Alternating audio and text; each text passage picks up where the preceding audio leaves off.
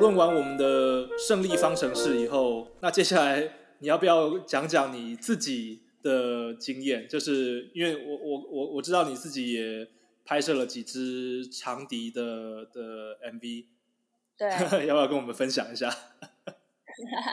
好啊，我自己的话是我结合的旅游跟 MV 的这个部分，因为我自己那个时候是非常喜欢。到处去旅行，然后又因为之前在游轮上工作，所以就觉就想到说，哎，那不如去到每个景点，那就在那个景点改编一首适合那个景点的曲子，然后就在当地把它拍成 MV 这样。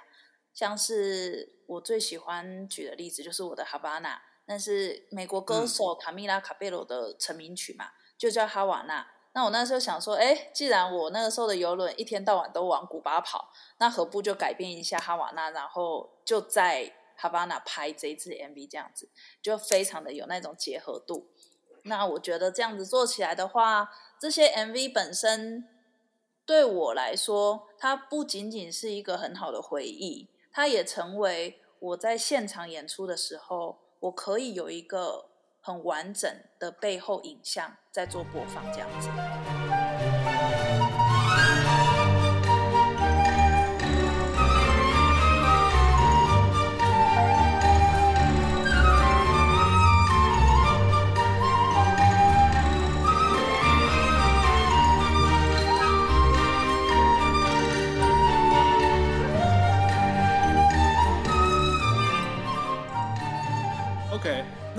管是你，或是刚才这些已经很成功的国外 YouTuber，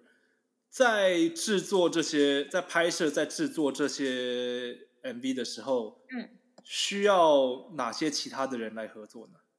啊，需要团队里需要的其他人，基本上，嗯，我们说最精简的，好不好？我们就不要把它拆太复杂，就最精简版的精简版。你需要一个录音录音的角色。录音跟混音的角色可以结合，也可以拆开，皆可看你找到的合作人愿不愿意一起帮你做。所谓的混音就是后置嘛，对不对？对，就是音乐的后置。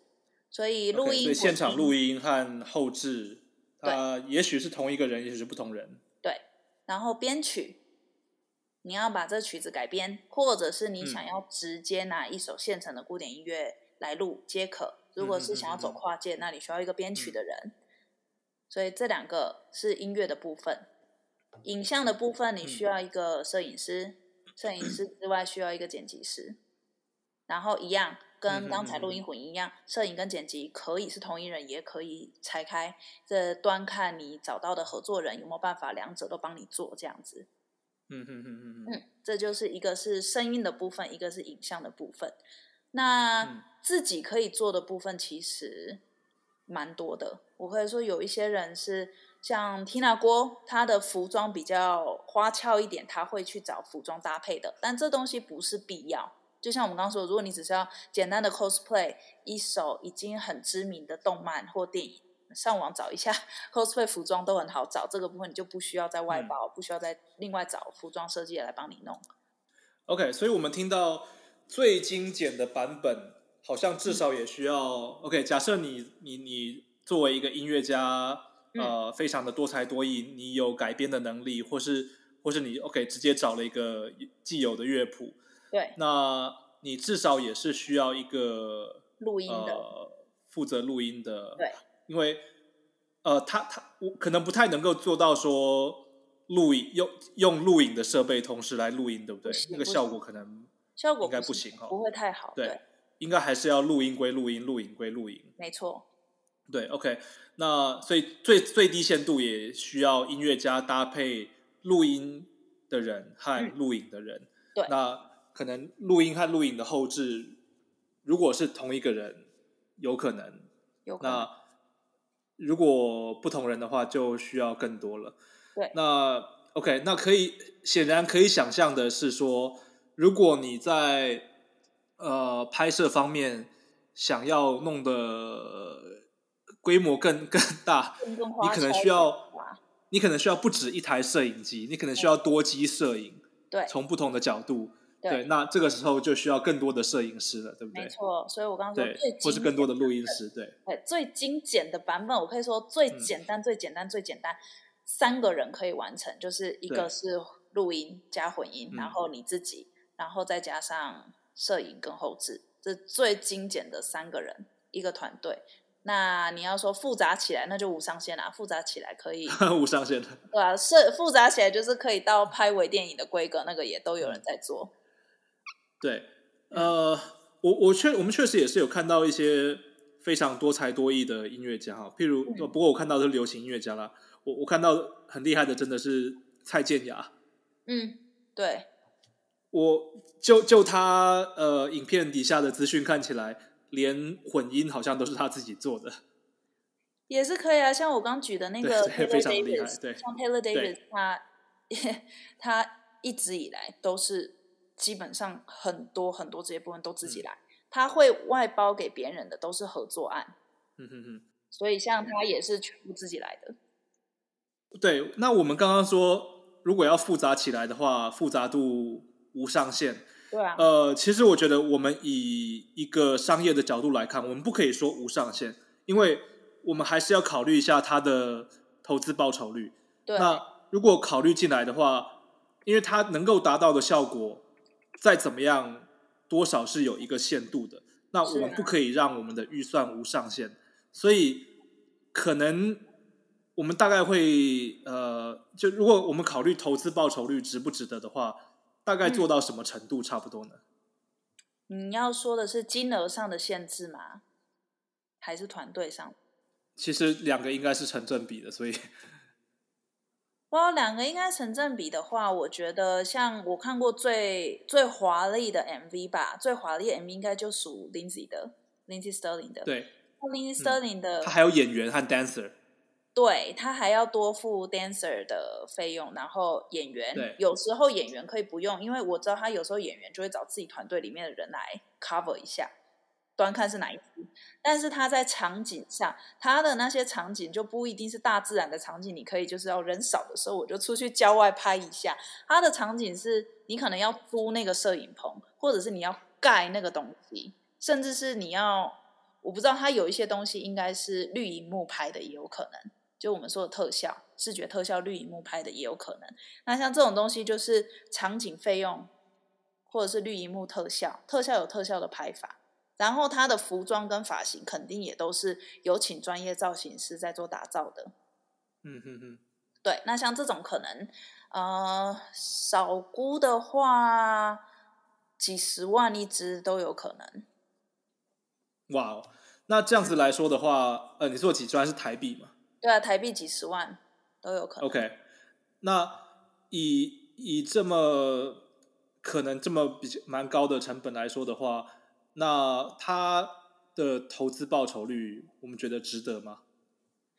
我觉得以 Lindsay 现在的知名度跟他现在的站的这个点是值得的，对他来说。嗯嗯嗯所以这个对于呃，不管是刚起步的音乐家，或是已经成熟的有有知名度的人来说，其实这个复杂度的拿捏还蛮微妙的。就是一方面你又你可能还没有资源去做出那么复杂的东西，对，但是呃，所以你就要考虑说，在我现现阶段能够拥有的资源，我要去弄到多复杂，然后等这个东西帮助你个人品牌形塑的越来越强，你的观众越来越多以后，当你有了更多的资源，然后你再来慢慢的一步一步扩大你的复杂度，对不对？对。但是有另外一个小故事，我想分享，这是嗯我听到业界的人说的。嗯，你也可以把这个当做投资，当然，我觉得这个东西如何拿捏还是要看个人，而且要看这个还蛮实机运的。我听到的故事是说、缇娜郭在她还没有到现在这么知名之前，她也曾经就是也，然后也曾经是不是那么有钱的音乐家嘛，就也曾经经历过嗯那一段日子。然后她那个时候很想要从古典转成电音的跨界，但是一直没有找到他可以用什么方法去切入这样子，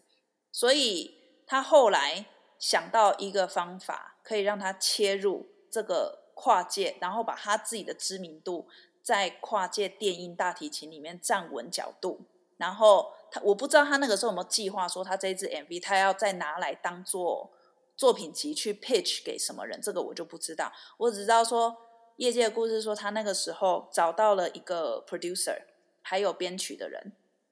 然后砸了他那个时候所有的存款七千美金，砸了七千美金拍一支以他那个时候来说算是很高档的 MV《大黄蜂》，但是是电音的。电电音大提琴版的，拍完之后，就是因为他拍了这一支影片，才让 Hans Zimmer 看到这一位古典出身的电音大提琴家，然后是因为 Hans Zimmer 看到这支影片，邀请他来录 Wonder Woman 的原声带，嗯，所以他才拿到拉 Wonder Woman 原声带的这个 gig。不过基本上。这个还是一个很赌博性的行为哦，很赌博，所以他砸，所以你说他砸这七千块拍那一只大黄蜂值不值得？值得，但是是不是每个人你砸了七千块美金，你都可以达到一样效果？我不能保证，但是他下的这个赌注显然是 pay off 了，我们可以说很值得。好，所以确实这个呃，每个人个人个人人生的机运，这个其实我们也真的很难讲了。那我们也没有办法。呃，明确的提出一个一套理论，说，哎，哪些你应该做，哪些你不应该做，因为这个真的有时候是个人的选择，然后有时候又有机运的成分，对，所以我们只能说，哎，我们大致上可以归纳出某些可做到的元素，可发展的方向是一个胜利方程式，对，但至于要怎么去运用它，还有要做到什么程度，这个真的是个人的选择了。对，真的是个人选择。但我觉得我想要分享刚才那个小故事，是主要是一个一个点是说，让大家知道古典音乐 MV 它可以拿来做你自己的作品集的重要性。就是就算这支 MV 本身你从 YouTube 代言什么都没有拿到效益，你可以把它当做你在做一支作品集的态度去制作你的 MV，然后变成这个东西。可以帮你拿到下一个 gig，那你要，那你就会像像 Tina 郭一样，他那个时候是我想要转型，那我在想不到我要怎么可以踏进这个领域里面，让大家认识我的时候，拍一支精致的 MV，也有可能是你的踏脚石这样子。嗯嗯嗯，OK，那最后最后我们我是想来讨论一下说。呃，我们看到古典音乐 MV 的兴起，包括 Lindsey Sterling、呃，Piano Guys、Tina 郭这些，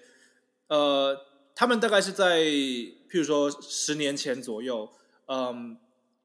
，YouTube 这个工具越来越普遍以后开始兴起的。那现在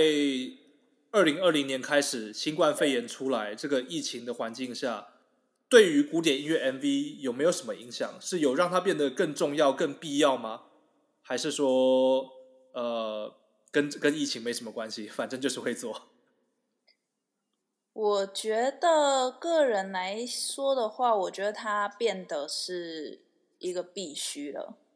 就是它的必要度。但这不是因为疫情，对不对？我觉得它也不是因为疫情，而是因为这十年来。越来越多人在做这个东西，而且品质是越做越好。那品质越做越好的情况下，你连你当当当你来到连 Joshua Bell 都有一支非常精致的 MV 小提琴 MV 的时候，你觉得你可以不不需要有一支你知道看起来像样的门面嘛的这种感觉，就像是可能在很早期，如果大家还记得说个人网站还不是很夯的时候。可能也只有几个有名的大师会有自己的名字打 com，但是后来网络越来越发达，制作网页的门槛越来越降低的时候，是不是就开始变成大家都已经觉得说，哦，你如果是一个认真的艺术家，你就是需要一个自己的名字，Peter Lin dot com 之类的，它已经变成就是 你必要有的了。那它当它变成必要有的时候，我们可以说有一点是。业界的压力吧，你就觉得说，它就是一个你的门面了。你如果让人家觉得你是 serious，你是很认真在经营你自己的事业的话，你就是必要有这个东西。嗯嗯嗯，OK。所以看起来我们暂姑且可以撇开这个疫情的影响不谈，对，因为它就算没有疫情，它也是一个必然接下来看起来必然的趋势了。对，那那既然如此的话，那我们最后就来讨论说，我们放眼看看未来，就古典音乐的 MV，接下来还会往哪些方向更加去发展？我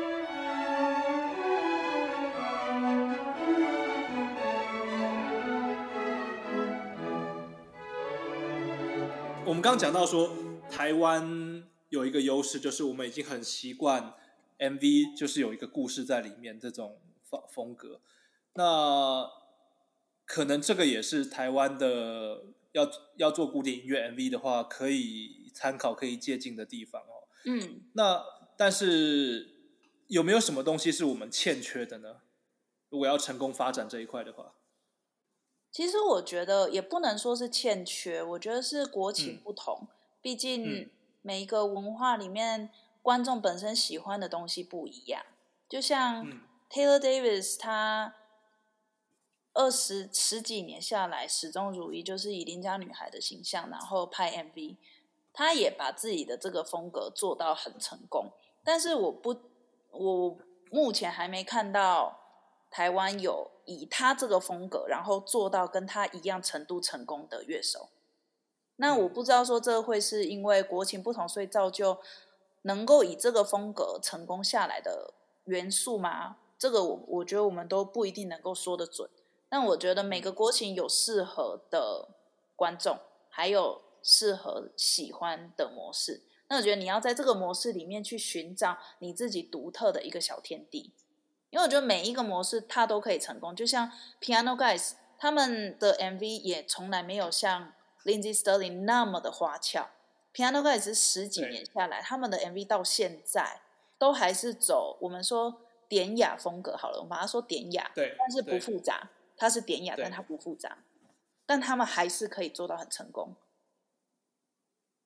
哎，所以台湾的国情或者台湾的口味是什么？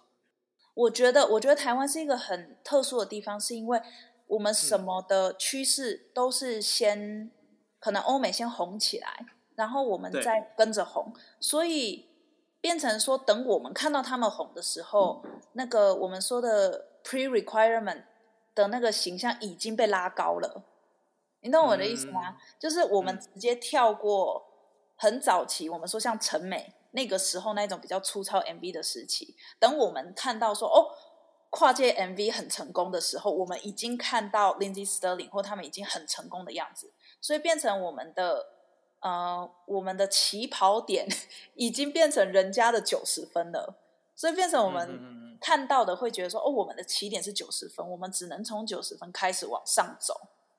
这就像是我们已经看过了好莱坞的巨片。然后我们对于国片的期待也会也会跟着提高，就是变成要从那里开始。嘿，喂，那 那这样子这样子，我们是不是比较 委屈一点？就是很累，就是会变很困难。对，就是会变成说，大家好像觉得的起跑点其实是人家已经耕耘了十几年之后的成果了。嗯，但是因为我们都是我们的潮流都是跟着欧美差不多晚个五六年之类的吧。甚至有一些有一些产业可能是晚十年，所以我觉得以某方面来说，我觉得也不要说给自己压力太大。以刚起步的人来说，就是也不要因为我们现在只看到国外成功的例子，就觉得那个是起点，其实都不是，那些都是人家经营了十几二十年之后才被我们看到的。但是对于观众来说，我们应该要以这个规格来下去制作了吗？我觉得有一些，我觉得啦，以刚起步的人来说，先会有点困难。先对，会有点困难，然后是以 Piano Guys 的那种方式来呈现比较适合，因为 Piano Guys 这种我们说，呃，典雅但是不复杂，典雅不复杂的东西，其实你可以不用花太多钱。对，你是做得到的，你不需要花太多钱，你做得到，先找做得到的东西开始。嗯，OK，所以。呃，或许我们慢慢的找到我们的胜利方程式了。就是对于台湾来说的话，我们先不用搞到那么复杂，不用像 Lindsay Sterling 我们明显的看出他在资金资源上面还有人力上面是复杂度是高高出其他人很多的。对对对，那可以不用搞得这么复杂，像呃，我我们可以举另外一个例子来说，像我们刚刚有看到的那个 Gracini Project，呃，他们也是几个年轻人，那呃，在场景运镜的复杂度并没有那么的复杂，对呃，有很多个影片，其实也许是在同一个场景、同一个地方拍，对了不起，他重复录个几次，从不同的角度录，那也就也就达到了这个多多机的的的要求了。对那或者是这个是我自己最近又看到，但是我让我非常入迷的一个年轻小男生音乐家，他是弹吉他的，呃，叫做 Marcin，他应该是从这个 American Got Talent 这个美国达人秀窜起的，在先在那边一鸣惊人，然后呃，最近这几年这一两年做了很多呃 YouTube video，他他的场景什么的也也不复杂，而且他音乐上来说就只有他一个人，但是厉害在厉害在哪边？我觉得他他就是有做出区别化，他把古典吉他弹的像摇滚乐一样，几乎是用同等的热情去弹古典吉他。嗯，就说哇哦，古典吉他原来也可以弹的这么激情。那他自己又加入了一些一边弹吉他一边敲打吉他打击的元素，所以有点像是古典吉他加上了，几乎是帮古典吉他的乐曲加上 beatbox 一样。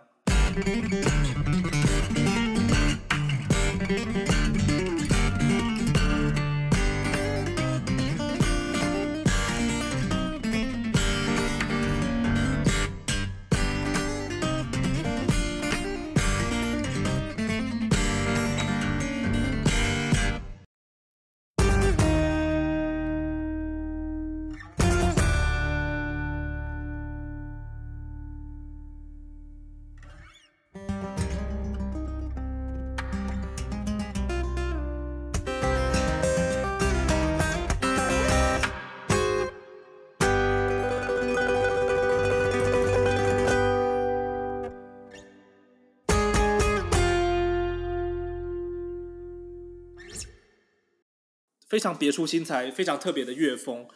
呃，所以既既然在资金上的复杂度先先不追求的话，可能就要先从音乐上的创意和我们刚所谓到所说到我们的优势、我们的剧情、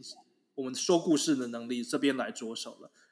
哎，这样想一想，好像又做得到了，对不对？其实是真的做得到。像 Taylor Davis 的那一种风格的话，其实不会花很多钱，你就做得到。所以我对觉得对第一刚起步的人可以从我们说典雅就好，然后先有作品，我们再求好，先求有再求好，我觉得是最重要的。所以，呃，这一系列的讨论下来，我们也算是达到了我们的目的。我们借由以一个产业来去观察这件事情的角度来，来帮呃台湾的古典音乐，特别是年轻的音乐家，愿意去尝试这种 YouTube 不同的表演形式的，呃，多找到了一些方向。那呃，我们讨论到的大部分的呃，我们觉得不错的一些作品，我们也都会把 YouTube 链接放在底下，大家可以一边听听看，呃，呃，不只是听听看，用视觉来看，包括我们呃长笛音乐家 Nonico 的的作品，我们也会放在这些给给大家欣赏。那希望大家，同样的是希望抛砖引玉，让大家往这个方向多去做一些思考。然后为古典音乐还有表演艺术的环境带来一些更多、更丰富的元素。好，那今天我们的节目就都告一段落，谢谢 Nonico，谢谢 Peter，感谢各位的收听，谢谢大家，拜拜。拜拜。